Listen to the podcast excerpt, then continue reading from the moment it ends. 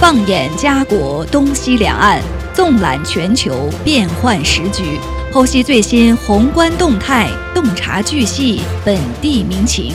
Yes, my radio。今日话题，欢迎您的收听。听众朋友，大家好，欢迎来到今日话题节目，我是陈琳，我是东晓。呃，这几天啊，加拿大的民众比较关心一件事情，就是。联邦政府又要发钱了，因为我们看到这样的一个消息啊，就是明天，也就是七月五号星期三，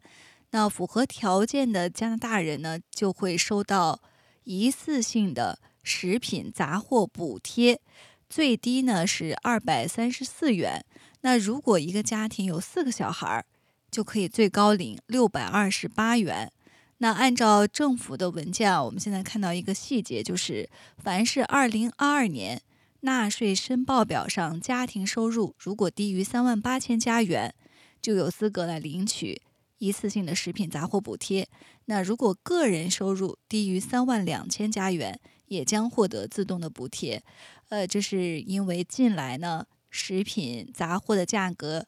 一直在节节飙升，所以联邦政府呢做出了这样的一项政策，可以通过直接存款或者是支票的方式，将食品杂货的这项补贴呢支付给符合条件的加拿大人。那我们今天呢也来关注一下，听友们也可以看一看自己是不是符合条件，可以直接领取这项补贴。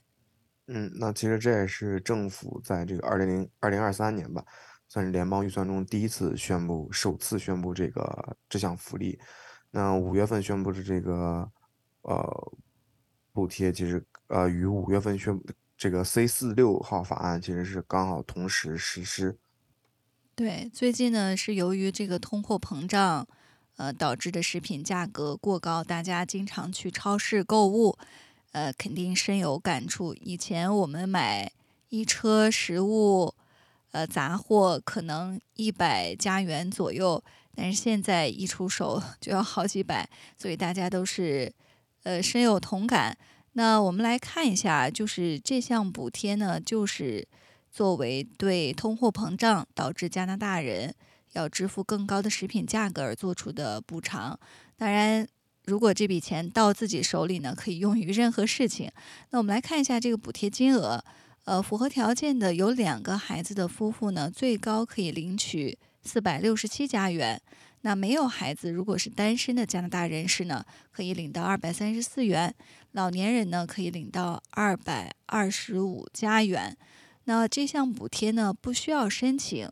呃，如果您在这个二零二三年的呃获得了这个一月 GST、HST 的抵免，并且呢提交了二零二一年纳税申报表，个人和家庭。即使当年没有收入，也是有希望来获得这项补贴的。那么这项补贴啊，其实将与下一季度的这个 GST 和 HST 抵免额一起发放，金额是相当于加拿大人收到的2023年1月份的这个 GST 和 HST 抵免额的两倍。那么这个加拿大税务局其实在周二的新闻当中，其实也表示过。你所收到的这个金额将根据您在这个二零二三年一月的这个家庭状况和二零二一年的这个调整后家庭净收入的这个呃两项指标来进行这个计算。那包括加加拿大税务局其实也指出啊，加拿大人可能会获得这个食品杂货的补贴，但是可能但是却不能获得七月份的这个 GST 和 HST 的这个抵免。那反之，其实也就是呃。情况也就相反过来，可能你如果获得了这个，呃，GST 或 HST，那可能你就获得无法获得这个食品大货安全的这个补贴。嗯，所以大家可以，呃，具体的细节呢，可以再跟自己的税务师或者是会计师来聊一下，看是否有资格获得这项食品杂货补贴。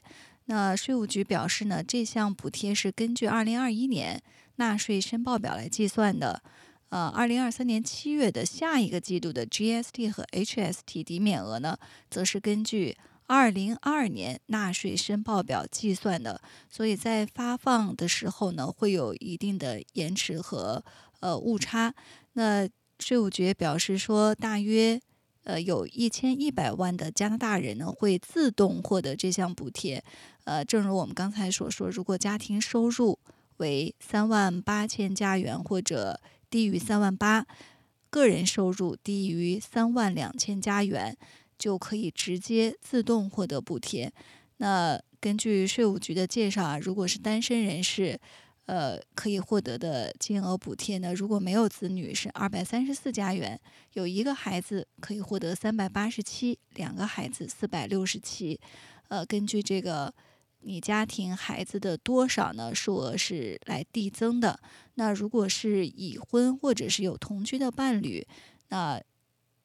呃，如果是呃没有子女，就可以获得三百零六加元，有一个孩子呢是三百八十七加元。两个孩子是四百六十七元，呃，大家呢可以具体去税务局的网站上来了解一下，或者呢跟会计师聊一下，看看自己是不是呃可以有权获得这项补贴。那补贴的数额具体是多少呢？都可以计算出来。嗯，那么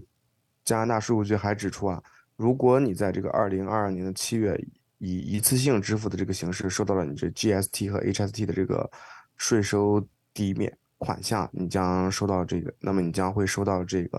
啊，刚才我们提到这个杂货的这个食品补贴。嗯，对，这个发放呢是从明天开始。那如果您符合资格的话呢，不妨留意一下自己的银行账户，看看这笔钱呢是不是可以直接到账。呃，接下来呢，我们再把目光转回中国，呃，关注一条来自中国方面的消息。那北京时间。七月三号下午，第三届文明交流互鉴对话会及首届世界汉学家大会呢，在中国国家版本馆中央总馆开幕。那我们看到呢，多国的政党政要、汉学家，呃，在内的大约四百位中外嘉宾呢，就此展开了热烈的讨论。中国国家主席习近平呢，也是。呃，发表了贺信。他在贺信当中呢，指出说，在人类历史的漫长进程当中，世界各民族创造了具有自身特点和标志的文明。不同文明之间呢，平等交流、互学互鉴，将为人类破解时代难题、实现共同发展提供强大的精神指引。呃，从他的这段话中呢，我们也可以看到，此次文明交流互鉴对话会。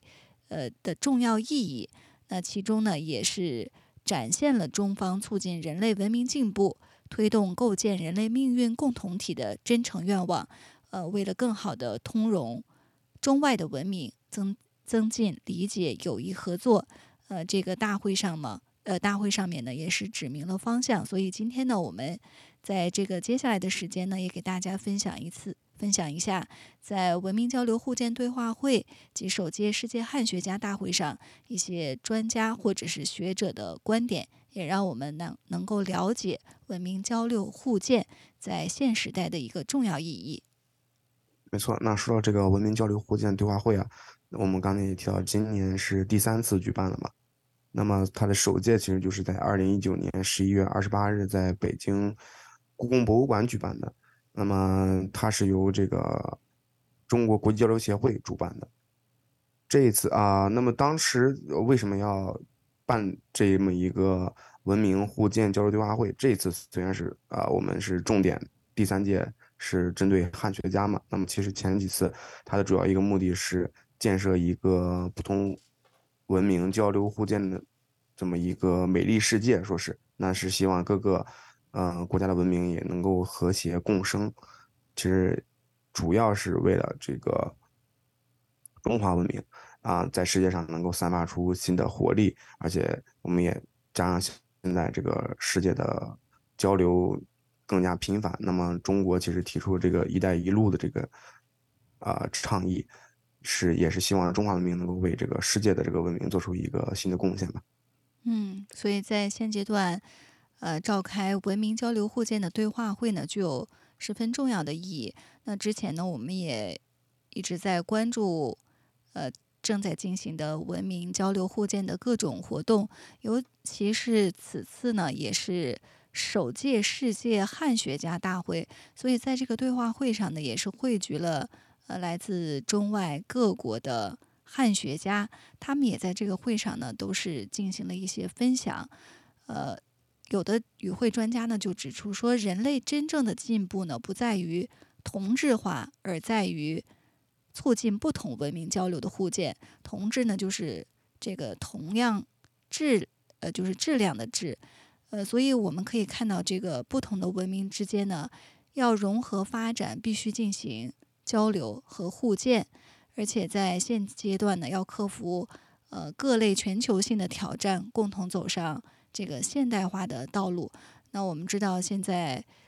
各种全球性的挑战也是层出的不穷。呃，层出不穷。那只有通过不同的文明、不同国家间的这种坦诚交流、互学互鉴，才能让各个文明的智慧呢，充分的迸发出来，解决当今世界面临的各种困难和挑战。呃，比如说气候变化问题啊，或者是呃文明之间的一些交流障碍的问题。那这一次呢，我们比较关注的就是在这个对话会上。呃，来自中外各国的一些汉学家，呃，才让我们知道这个全球各地有如此多的汉学爱好者和学者，他们在积极的研究中国的文化，希望跟西方文明之间呢进行一种互通互融。呃，比如在这一次的对话会上，我看到有一位来自韩国青青云大学中国文化研究所的所长，同时呢，他也是韩国。中国语文学研究会的会长叫崔昌元，呃，他呢就呃接受了一个访谈，呃，他和中国的渊源呢主要是通过这种绘画进行链接的，呃，我们知道在二零一七年和二零一八年呢，呃，中中国的画家齐白石他的原作画展在韩国举办，呃，当时呢这个展览也是非常的热门，吸引了当地很多的观众。越来越多的韩国人呢，因为这个展览而喜爱喜爱上了齐白石的画作。那当时呢，学者崔昌元他就看到了这个齐白石画作在韩国的展出。呃，他自己在接受采访时表示呢，说他看到这个齐白石大师的画作当中的河虾栩栩如生，所以就对齐白石的画作呢一见钟情。之后呢，他就开始潜心的呃钻研这个水墨海虾的画法，而且呢，他非常的执着，就是在二零二二年呢完成了万只海虾图，并且呢获得了世界纪录的认证。那在这位韩国画家学者的理解当中呢，他认为啊，齐白石追求的是自我的和谐与他人与自然的和谐，他将这种。对中国文化的理解呢，融入到自己的画作当中。同时呢，他也不断向自己的学生和朋友介绍齐白石的画作。所以在他的影响之下呢，很多呃青云大学的学生就爱上了中国的国画。呃，崔昌元他的《万只海虾图》呢，在韩国展览之后也被收藏家购买。呃，而且非常有意义的就是，他用这些经费呢，购买了制作鱼饼的机器。捐赠给中国的贫困区的小学，在当地呢也很受欢迎。呃，这位学者呢，他这位汉学家呢，他也表示希望用这种方式来表达感恩。他认为呢，艺术应当多多走向邻国进行交流，这样呢就能够融合不同的情感，加强彼此之间的认同感。呃，他说呢，现在随着疫情慢慢的散去，那二零二三年将举行。呃，韩中两国的多项文化艺术交流活动也会推动两国间人文交流呈现更加弱落的局面。呃，我印象比较深刻的就是这位学者呢，他在接受采访的时候，他就非常喜欢说引用唐代诗人王勃的一句诗：“海内存知己，天涯若比邻。”他认为呢，这就是对韩中两个邻国之间文化交流的一种美好期盼。所以从他们的。汉学家的分享当中啊，我们也能够，呃，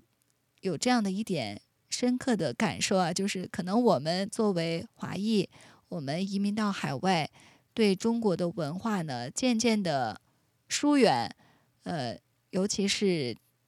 生长在这里的二代，他们可能对中国的文化、中国的汉字，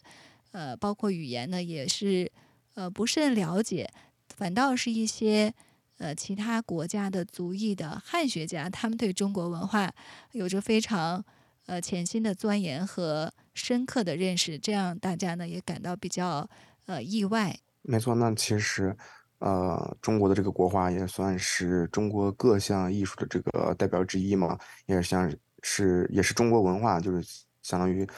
递给世界的一张名片，它能够在这个整个世界的艺术当中算是占据呃一部分一席之地嘛。那么，其实，在目前这个世界科技啊、技术啊、数字发数字技术发展的这个情况下，那么。中国的这个传统的这个国画艺术能不能在世界科技的这个发展当中之下，能够继续保持它现在这个地位，其实也是它的这么一个呃机遇，也是一个挑战吧。那么其实也有问题，也有记者会提出这相似的问题啊。你比如说啊，那现在嗯数字化的情况下，大家现在画画都用画板呀，或者是用一些 iPad，或者甚至是一些嗯电脑来进行作画。那么对于中国的这个呃，传统的毛笔国画，那会，呃，造成怎么样一个冲击？那么中国的这种国画还能在这个呃数字科技的这个影响往下发展成什么样子呢？其实也有这个专家表示出啊，那么这个数字时代其实对中国的国画也算是带来一种新的机会嘛。那其实以刚才我们提到的齐白石举例，那他画的一些工笔画的呃工笔的一些草啊虫啊，其实在观众。或者说是大家去博物馆看的时候啊，啊，因为我们出于对国画和这个画画作的这么一个保护，我们肯定是跟那个呃是有距离的观看嘛。那么我们很多细节部分其实是看不见的。那么今天的这个数字化科技进步呢，那其实就可以很精细的拍出一些嗯草虫的一些照片呢。那观众不仅可以看到。和草虫同样大小的这个齐白石的画，还可以，你比如说，我们可以放大看，我们可以领领略到他齐白石在这个下笔笔精的这么一个呃呃笔精墨妙吧，就是说它是怎么运作呃这幅画的一个走势，画画的这么一个形态，那其实也能领略到这个中国笔墨的这么一这个能量和精神。所以说，现在的这个数字科技并不能成为中国国画艺术的一个阻碍，有可能是一个新的通道。嗯，对，所以现在，呃，很多的海外的其他族裔的一些画家呢，也对中国的国画有所关注，而且进行临摹学习。呃，国画包括呃中国的书法，也是在国际上有非常强大的影响力。那其他族裔的一些爱好者呢，也呃非常有好奇心来学习中国的国画，这也是中国的传统的艺术啊，呃，能够传。走向世界的呃代表之一吧，呃，另外一个方面呢，除了绘画之外，吸引到其他族裔的呃海外的一些呃学者和人士，另外还有就是呃中国的小说。那我们之前呃也知道很多的这个导演呢，他将呃中国的一些小说啊或者著作呃拍成电影，也是很受国外观众的欢迎。但是，你如果要问在海外的观众说你对这部电影或者对中国的小说有什么样的感官，他们可能就会说是一个非常有趣的故事，画面很美，可能就是停留在这种呃表面上的一种视觉的观感。呃，所以呃，我们看到这一次在文明交流互鉴。呃，世界汉学家大会上呢，有一位来自美国的汉学家，他就详细的给大家介绍了，就是说西方世界到底是如何来读懂中国的这些小说，尤其是中国古代的小说，或者如何通过这些小说啊、电影来理解呃中华文明背后的一些呃渊博。那这位美国的汉学家呢，他是来自。圣路易斯华盛顿大学的终身教授，同时呢也是前东亚系的主任，著名的汉学家。他的中文名呢叫何古礼。呃，他在接受访问时呢，也是回顾了自己和中国文学六十年的情缘，也是分享了中国文学研究在西方世界的一个发展和影响。那这位汉学家呢，他最关注的是中国的古典文学，尤其是明清的。小说，呃，他也分享了自己是当初是怎么样的一个机缘巧合，就来有兴趣来读呃中国的古代小说来研习中国的小说。他说自己读大学的时候呢，一开始本来是想做火箭工程师的，但很快呢发现不适合。那他本人很喜欢外语，就打算学习一门外语。当时呢，他对中文是一无所知，但是呢，就是被汉字的书法吸引。呃，加上呢，他当时意识到，说是占世界人口很大部分的人群呢，都在使用中文，了解中国文化，所以呢，他也决定去了解一下。他当时呢是在密歇根的州立大学，所以就从那里开始呢，先学习了中文，然后就阅读中国的文学。呃，当时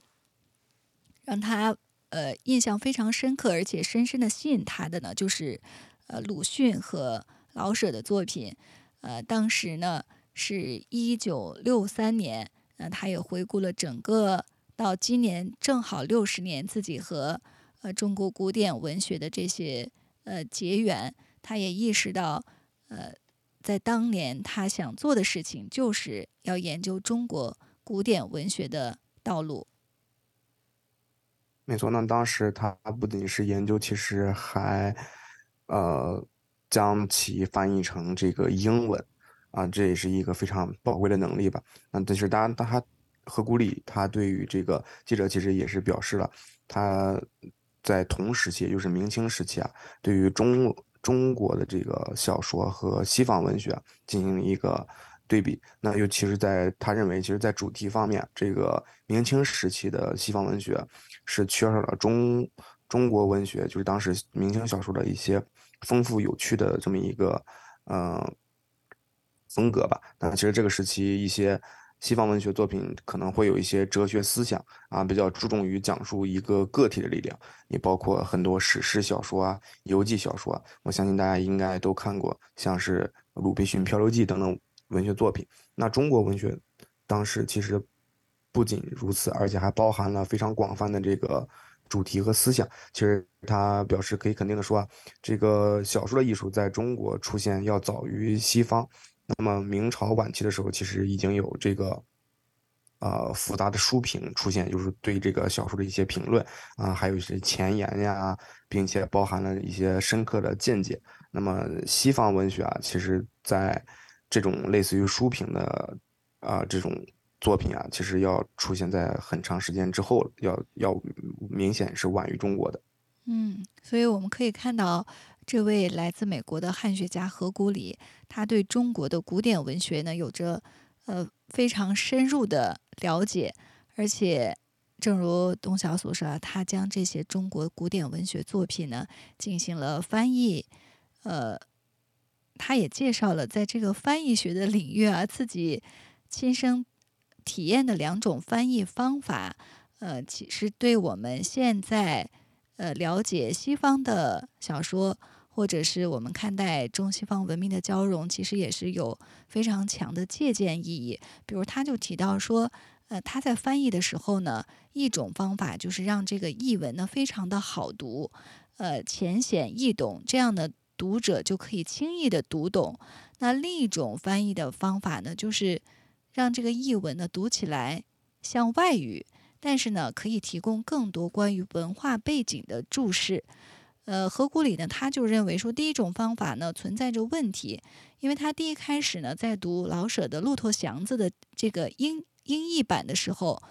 当时的翻译者呢是为了让西方读者。能够感同身受，所以呢，就把这个故事啊改编成了一个浪漫的故事。但是当何古里他自己阅读了原原版之后，他才知道，呃，译者呢是违背了作者的本意。所以他在之后呢就采用第二种方法，他就对这个译文有非常多的一些注释。比如说，呃，对西方的读者而言，他们可能不知道韩信是谁，也不知道井底之蛙有什么特别的含义。所以他在翻译的时候呢，就要添加注释，这样呢，对于一些英语世界的读者来说呢，这样的译文可能会稍稍的难读一些，但是呢，可以让读者真正的理解文本的内涵。那从这一点上来说，其实对我们现在也有非常强的这个借鉴意义。现代的翻译家，我们将呃中文、英文互译的时候，呃，很多人都是。通过一种通俗的方法、浅显易懂的语句来将呃中英文来进行互译，但是事实上呢，可能会有偏差，让这个不同国家的读者对作者的本意呢不甚了解，甚至呢还有一些误解。没错，那么这就其实是因为中西方文化的一个本身的不同，才导致的这个情况嘛。那其实这就是暴露一个问题呢：西方人理解中国的这个古典文化，是不是会有一些障碍呢？那何古里其实也表示啊，对于一些从未接触过中国文学的一些西方人而言，那么肯定因为这个文化差异会存在一些障碍。但是这也就恰恰说明呢，他刚才提出第二种方法的这个。呃，可行性也就是增加注释的这么一个重要性吧。那么你如果将一个中国的传统故事给西方人看，那么其实通常你得到了一个反馈说，哦，这就可能是一个有趣的故事嘛，那就是也只能看到表面而已，啊，并不能理解到整个故事真正的内涵。你举个很很简单的例子，比如说愚公移山的故事，那么我们，呃，对于西方人来说，他可能就是很不理解为什么，呃，愚公一个老头为什么要。将山移走，那其实他这个呃呃故事的本身表达一个含义，就是中国人一个坚持不懈、一个顽强的这么一个精神嘛。所以说，他们其实并不能够真正理解故事内涵。那么在何故里看来啊，一个好的翻译作品其实是需要啊读者做一些功课来阅读的，就是说呃你要去做一些调查呀，你要去做一些。呃，搜索来理解这个故事背后的含义啊，这样才能真正理解通过故事传出来的中国文化和中国思想。那么，文学其实是传播文化的一个重要途径嘛。通过阅读一个国家的这么一个文学作品，其实你能够更了解这个国家的文化。所以，呃，会读一个国家的这个文学作品是比较简单，但是真正读懂是比较难，而且也是非常重要的。嗯，对。那何故里他也在这个分享当中，他也提到啊，就说如果教授呃教这些没有中文背景的学生的时候呢，他会选择呃阅读呃比较简单的，从更具有中国文化特色的简单内容开始，比如教授这个诗歌史呢，会先选李白的作品，然后再深入到具有佛教思想的王维，最后呢到关心家国社会的杜甫。呃，他的这个分享的路径呢，其实也给我们在海外学习中文的，无论是当地人或者是华裔二代呢，也是提供了一个呃非常强的一个思路，就是我们在学习中文的时候，在教授中文的时候，到底采用一种什么样的方式？呃，普通的美国民众呢，对于中国文学。可能并不是特别的了解，但是特定的群体呢，其实他们对中国文学有一定的认识。比如在美国的读者当中呢，很多人都知道哦，中国有一部小说叫《西游记》。那呃，我们也知道这个《西游记》的电视剧也是翻译成了多种语言，在海外呢进行播放。那很多呃美国的民众或者包括我们加拿大的民众，他既是呃对这个。呃，小说他可能无法看懂，但是对于《西游记》这部电视剧，他们有人称说百看不厌，从中呢也是理解了很多中国文化的一些背景。还有呢，就是像歌剧《牡丹亭》，当时呢在美国纽约的演出，也是引起了很多观众的共鸣。那更具有现代意义，就是年轻人，他们很多都是因为玩游戏知道这个《三国演义》、呃《秦叔宝》等等。那如今这种电脑游戏的国际化呢，也使更多的西方人来了解中国的文学。所以这一次的文明交流互鉴大会，呃，这些著名的汉学家给我们的分享呢，也给我们提供了很多的新的思路，就是如何将我们呃中国的这种文明、中华文化，呃源远流长的历史和知识。能够让其他的族裔、其他的国家所了解，可能我们就要通过更多的、更新颖的一种方式，才能够达到这个传递和互相交流的这样的一个目的。没错，那其实你像东西方文化学术界这种频繁的交流啊，让这个